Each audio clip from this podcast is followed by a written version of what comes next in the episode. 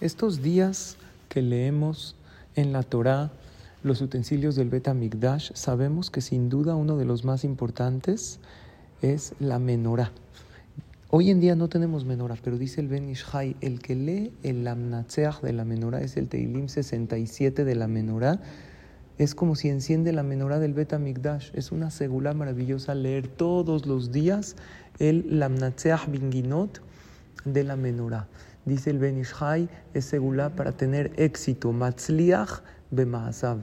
Así cuando uno tiene una cita importante, antes de esa cita es bueno que lea Lamnatseach de la menorá también es segula para tener alegría, porque el eje del el mismor, la de la menorá, el del medio, dice Ismehu biranenu, alegren y cántenle a Kadosh Baruj Además, para tener gen, es un teilim para pedirle a Hashem gracia. Dice Elohim yahonenu vivarejenu, que Hashem nos dé que nos dé simpatía, que nos dé verajá.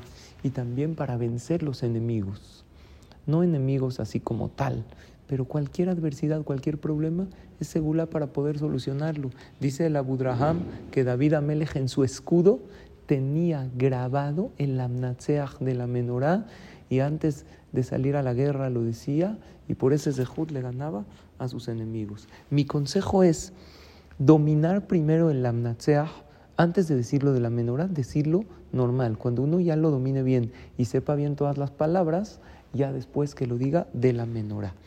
¿Cuándo hay que decirlo? Todos los días lo decimos en la mañana. En la tefilá es bueno decirlo el que quiera antes de Ose Shalom bin Bromav para pedirle algo a Hashem. Y también cuando uno tiene una cita importante, es bueno que lo diga. En todos los knises hay cuadros en las paredes del Amnatseach Binginot y hay quien lo dice también, dice el Rokeach, que decirlo en pergamino así escrito en letra de Sefer Torah, tiene más segulá todavía. Por lo tanto, les dejo esta segulá maravillosa y que Hashem escuche todas sus tefilot, que tengan todos berajá, atzlajá, éxito, alegría y todo lo bueno.